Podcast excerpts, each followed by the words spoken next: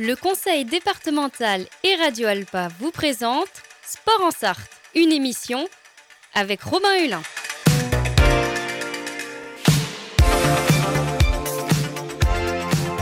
Courir, nager, pédaler, frapper fort. L'équipe de France est championne du monde. Oh putain Bonjour à tous et bonjour à toutes et bienvenue dans Sport en Sarthe. On va parler d'inclusion sociale aujourd'hui dans le sport. Comment favoriser l'inclusion sociale par le sport et l'activité physique? C'est un peu le programme global de notre nouveau numéro. On va parler de la Fédération française Sport pour tous et à ses missions dans la région des Pays de la Loire et en Sarthe. Et pour en parler, je suis au téléphone avec Pierre Lepelletier, coordinateur de projet d'inclusion sociale par l'activité physique. Bonjour. Oui, bonjour. Donc, vous travaillez pour la Fédération française Sport pour tous, mais vous représentez la région des Pays de la Loire. Donc, avant de se pencher en détail sur les différents projets que vous menez, est-ce que vous pouvez nous présenter les missions premières de la Fédération Sport pour tous qui a été créée en 1961 oui, bien sûr. La Fédération Sport pour tous a pour objectif de favoriser l'accès au, sport pour tous les publics. Euh, le comité régional, lui, a, quatre axes de travail bien déterminés. On a donc euh, l'accompagnement de nos clubs. Nous avons environ 11 000 licenciés dans la région. de la formation professionnelle. Nous formons au métier d'éducateur sportif. Le premier diplôme, le premier degré, le CQP. Et euh, le troisième euh, volet, ça sera donc la santé. Euh, donc favoriser l'accès au sport pour les personnes qui sont sujettes aux maladies chroniques par exemple. Et le quatrième volet dont je suis référent, c'est la partie inclusion sociale par l'activité physique pour les personnes en situation de précarité. Et sur cette inclusion, justement, en Sarthe, il y a l'association Sablé Sport Santé depuis 1992, qui est en train notamment de développer son projet pour 2021-2025. Quel est l'objectif de Sablé Sport Santé? Alors l'objectif de Sablé euh, Sport Santé, c'est de favoriser euh, l'accès au sport pour, pour les publics euh, en situation de précarité ou voire grande précarité. C'est vraiment l'idée de favoriser l'estime de soi par la prise en main de sa santé. Donc ce que, ce que l'on souhaite proposer, c'est une remobilisation par l'activité physique dans un premier temps. Les personnes ont la possibilité d'aller vers un choix d'activités variées adaptés à leurs conditions physiques dans un premier temps. Donc, et la deuxième partie, l'idée c'est de leur proposer d'aller vers une activité euh, qui leur correspond dans la régularité, donc euh, des activités de club avec le, réseau de partenaires qui se trouve euh, et qui gravite autour de l'association Sablé Sport Santé. Oui, parce que vous parlez même d'une aide thérapeutique au sujet de l'activité sportive. Alors c'est vrai que les, valeurs de l'activité euh, physique sont, variées, vastes. Hein. Ce, que peut, ce que peut apporter l'activité aux personnes, euh, c'est capital pour leur évolution. Donc ça leur apporte du lien social dans un premier temps, hein, de, reprendre contact avec d'autres adhérents, des éducateurs sportifs, de reprendre des horaires également. Hein, de, pouvoir euh, se rendre chaque semaine à, un rendez-vous fixe avec un groupe. Et puis, bah, évidemment, tout ce qui est euh, euh, lié à l'activité physique, hein, avec des, retrouver des sensations, une condition physique qui, qui, qui peuvent vraiment les satisfaire. Vous parlez aussi d'estime de soi. Finalement, il y a une approche très psychologique dans vos missions, au-delà de la pratique d'une activité sportive.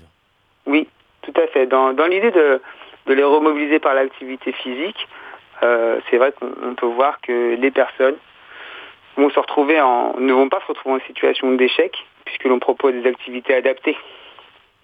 Donc elles vont pouvoir euh, euh, bah, se retrouver dans des situations où elles s'épanouissent dans l'activité et avec le groupe.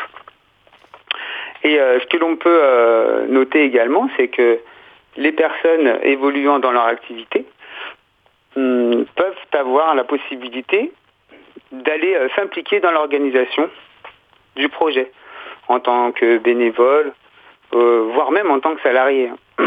Donc euh, cette, idée d'aller participer à, l'organisation du projet va vraiment valoriser la personne dans le sens où elle va agir, elle va mettre en avant son, pouvoir d'agir. Elle va pouvoir l'utiliser en tant que membre du conseil d'administration de l'association ou plus simplement par des petites missions hein, qui, qui consistent à accueillir les personnes ou à accompagner les personnes. Justement, en aidant ces personnes en reprenant à reprendre confiance en elles. Est-ce qu'il y a aussi l'objectif de faire un, retour vers l'emploi pour des personnes qui pourraient être en, situation de précarité et qui, cherchent un emploi? C'était quelque chose qui nous paraissait euh, utopique euh, au démarrage du projet.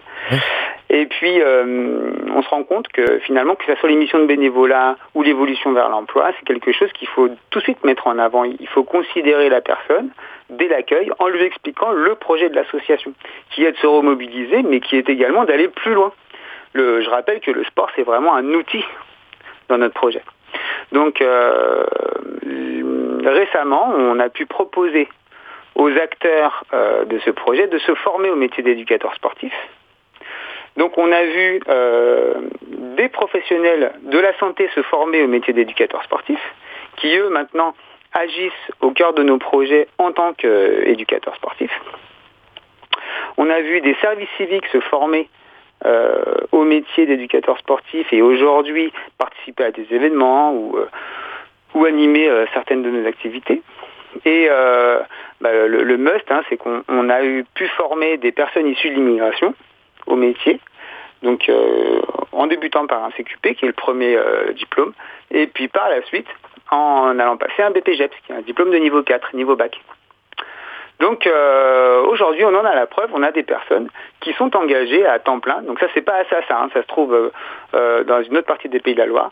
Mais on a bien la preuve que ça peut fonctionner et que des adhérents peuvent se saisir du projet et aller beaucoup plus loin que les séances d'initiation. Et alors, par exemple, quels différents types d'actions vous menez la Fédération Sport pour tous en Sarthe à destination des personnes en situation de handicap? L'association SASA, on a différents volets d'intervention. On a donc euh, la partie euh, qui concerne les personnes en situation de handicap et en situation de précarité, où là, on va leur proposer une adhésion à 23 euros l'année, avec euh, des activités hebdomadaires, on en a 5 par semaine. Et on a la possibilité également de venir essayer un deux ou trois fois gratuitement. Et suite à ça, on a la possibilité d'aller adhérer à une activité régulière dans un club avec une aide de la ville de 80 euros. Voilà, donc euh, ça permet euh, aux personnes d'accéder facilement à quelque chose euh, d'accessible. et les partenaires que l'on a sur ce projet-là en structure sociale, ce sont donc les IME, les ESAT, euh, Foyer euh, Le Temps de Vivre, SAVS, les CMP, ce sont toutes les structures spécialisées dans l'accueil de personnes qui sont en souffrance psychique ou en, handicap mental. Il y avait aussi l'Union nationale du sport scolaire qui menait des activités dans les écoles pour sensibiliser au handisport. Et les enfants se mettaient en situation de handicap, en fauteuil roulant, pour faire du basket fauteuil par exemple. Se mettre dans la peau à la place d'une personne en situation de handicap. Est-ce que vous intervenez avec cet organisme ou sur des actions similaires? Alors on a de multiples partenariats avec euh, euh, d'autres fédérations ou les clubs locaux. Il peut arriver en effet qu'il y ait des, euh, partenariats lors, d'événements, que ce soit avec l'UCEP, avec l'IFOLEP ou, avec d'autres. C'est régulièrement le cas, mais plutôt lors d'événements. on a également comme partenariat à SASA, l'association, l'OCDOS qui mène le projet Oser bouger, qui est destiné à euh, promouvoir l'activité euh, pour les personnes en situation de handicap et plus largement les personnes en situation de précarité. Est-ce que la Fédération Sport pour tous mène aussi des actions à destination des personnes qui souffrent de problèmes de santé ou qui sortent d'un long traitement, d'une rééducation, ou alors des personnes euh, qui souffrent d'obésité? Alors la fédération, elle, elle a toute une gamme de programmes de santé avec des, programmes pour les personnes qui sont souffrantes, qui souffrent de maladies chroniques euh, mais ça peut être aussi euh, la prévention des chutes, euh, ça peut être les personnes en insuffisance respiratoire, les personnes en surpoids. Donc oui, la fédération est très engagée dans ce domaine. Et dans les pays de la Loire, nous travaillons sur le développement de projets pour les personnes qui ont peur de chuter ou qui ont déjà chuté avec le programme PIED, le programme d'équilibre dynamique. voilà, et ce qu'il faut noter, c'est que les, projets d'inclusion sociale, qu'ils soient à, à Sablé-sur-Sarthe ou à Nantes, ont un lien très fort avec les maisons sport santé. C'est-à-dire que les, on a désormais euh, plusieurs maisons sport santé qui ont été créées dans les pays de la Loire euh, par notre fédération Sport pour tous. Donc on a euh, une maison sport santé à Nantes, une autre à Ernée dans en Mayenne et Sablé Sport Santé qui elle a un dispositif qui est tout à fait similaire à la maison sport santé. donc c'est intéressant de voir que des projets anciens comme, comme l'on peut avoir sur l'inclusion sociale qui date de, 2010 avec euh, des réseaux importants de structures sociales, euh, d'acteurs de quartier, des acteurs institutionnels. On fait naître assez naturellement finalement des maisons sport santé, euh, puisqu'on peut voir qu'il y a un fort lien entre les publics en situation de précarité et les personnes concernées par l'accompagnement des maisons sport santé. Parce que chez les personnes en situation de précarité, ça c'est un, un problème différent que les personnes qui ont des soucis de santé, qui sont en situation de handicap, c'est que ce sont des personnes qui financièrement n'ont pas accès au sport. Oui, tout à fait. Elles n'ont pas accès au sport. Et euh, c'est vrai que quand on parle de lien entre maison sport santé et précarité, c'est que on retrouve finalement euh, beaucoup de, surpoids et de maladies chroniques euh, parmi les personnes qui sont en grande précarité. Est-ce que la crise sanitaire a eu un impact sur la pratique sportive, notamment chez les personnes isolées ou en situation de handicap? Que l'on a noté euh, pendant cette période Covid, euh, c'est un isolement certain hein, des personnes évidemment en précarité comme, comme on a tous pu le vivre, mais également une grande sollicitation de leur part. Donc on a été euh, vraiment demandé durant cette période, que ce soit par le système de vidéo, vidéo à domicile, hein, vous savez, d'activité physique, ou que ce soit dans les structures sociales en interne, puisque euh, durant le Covid, il faut bien noter que les structures sociales, elles, sont restées ouvertes, tout ce qui est structure d'aide alimentaire, de restaurants sociaux, etc. Donc euh, nous allions, euh, nous avions modifié nos, nos, plannings et nous allions directement à la rencontre des personnes pour leur proposer cette activité. Et ce qui est étonnant, c'est que on avait une activité finalement assez importante pendant cette période. Vous menez aussi des actions en particulier à l'approche des Jeux Olympiques et Paralympiques l'année prochaine? Alors sur cette période-là, effectivement, il y a toute une dynamique hein, euh, qui est mise en place avec euh, un processus hein, euh, de, qui va de, maintenant jusqu'aux événements qui auront lieu en 2024. il y a aussi, vous savez, le, rugby hein, qui actuellement mm. fait parler de lui énormément avec la Coupe du Monde. Donc nous avons plusieurs événements dans la, dans la région. notamment à Saumur où on a eu l'association la SCOP qui va donc emmener un groupe de jeunes femmes de quartier euh, jusque dans le sud de la France pour un événement qui s'appelle Drop de béton et qui consiste à faire participer euh, ces jeunes femmes à un événement rugby alors qu'elles n'étaient euh, pas du tout licenciées de cette activité. Bah, le rugby, c'est un sport de contact. Est-ce qu'il y a une approche différente aussi? Il s'agit de sensibiliser un peu sur les risques, les chocs physiques de ce sport? Alors, la Fédération Sport pour tous, c'est vraiment une fédération multisport de loisirs. Donc nous ne sommes jamais euh, dans l'axe vraiment compétitif. On a toujours une activité euh, euh, proposée autour de l'initiation. toujours une activité basée sur l'adaptation. Donc oui, effectivement, on va avoir une évolution dans sa pratique, mais on ne va pas jusqu'à la pratique compétitive et trop intensive. voilà, alors, est-ce que vous accompagnez les personnes âgées qui sont aussi parfois isolées? Est-ce que c'est une approche plus difficile? Alors, ça fait vraiment partie euh, du, cœur de notre métier. Comme je l'expliquais tout à l'heure, nous avons euh, des programmes de prévention des chutes pour les personnes âgées. Ce sont des programmes de, 12 semaines euh, qui servent à travailler l'équilibre, le maintien à domicile. Donc, ce sont des, programmes dans lesquels on a une heure d'activité par semaine et une demi-heure de discussion. Et pendant cette demi-heure de discussion, on va aborder euh, plusieurs thématiques comme euh, euh, l'aménagement de son domicile, l'alimentation, l'ostéoporose et tous les comportements sécuritaires à, adopter. donc on a cette partie-là qui, sert vraiment à sensibiliser les personnes, mais aussi à créer une dynamique de groupe et des, cours pérennes. À côté de ça, notre fédération, euh, comme vous citiez tout à l'heure, est née euh, il y a une bonne cinquantaine d'années maintenant et a un réseau de, clubs, principalement un club de gym d'entretien. Donc on a énormément de personnes âgées qui sont dans nos, dans nos cours avec euh, de la gym douce, de la gym équilibre, énormément d'activités diverses et variées. Et oui, on, a un, public euh, vraiment très demandeur euh, de plus de 70 ans. Est-ce que selon vous, Pierre Le Pelletier, aujourd'hui on s'intéresse davantage aux questions d'inclusion, de sport, de handisport, de personnes en situation de handicap, de précarité qui n'ont pas forcément accès au sport, beaucoup plus qu'il y a plusieurs années? Alors on peut noter un très très fort soutien des institutions dans ce domaine. Le comité régional, lui, s'est investi euh, dans l'inclusion sociale par l'activité physique pour les adultes en situation de précarité en 2010. Et euh, c'était vraiment à la demande euh, du ministère Jeunesse et Sport, du ministère de la Cohésion sociale.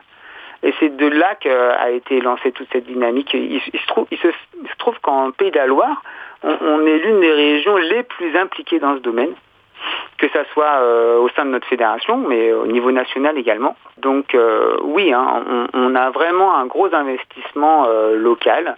nous, nous sommes financés pour travailler sur des projets de mutualisation, donc on réunit un maximum de structures sociales autour du même projet pour leur proposer ce que j'ai cité tout à l'heure, c'est-à-dire dans un premier temps une remobilisation, puis après une orientation à l'activité régulière, puis ensuite une implication des personnes dans le projet pour favoriser l'ascension sociale. Eh bien, merci beaucoup Pierre Le Pelletier d'avoir répondu à notre invitation. Je vous remercie, avec plaisir. Pour tout savoir sur la Fédération française Sport pour tous, rendez-vous sur son site internet. Vous pouvez aussi retrouver l'association Sablé Sport Santé sur Facebook. Nous, on va se retrouver dans quelques instants pour la dernière partie de Sport en Sarthe. Nous serons avec Gabrielle Pousse, qui est en stage de seconde avec nous. Elle vient nous parler d'un gros événement culturel qui a lieu bientôt dans la Sarthe. J'en dis pas plus. Avant ça, on écoute Falls et Mountain at My Gate. A tout de suite sur notre antenne.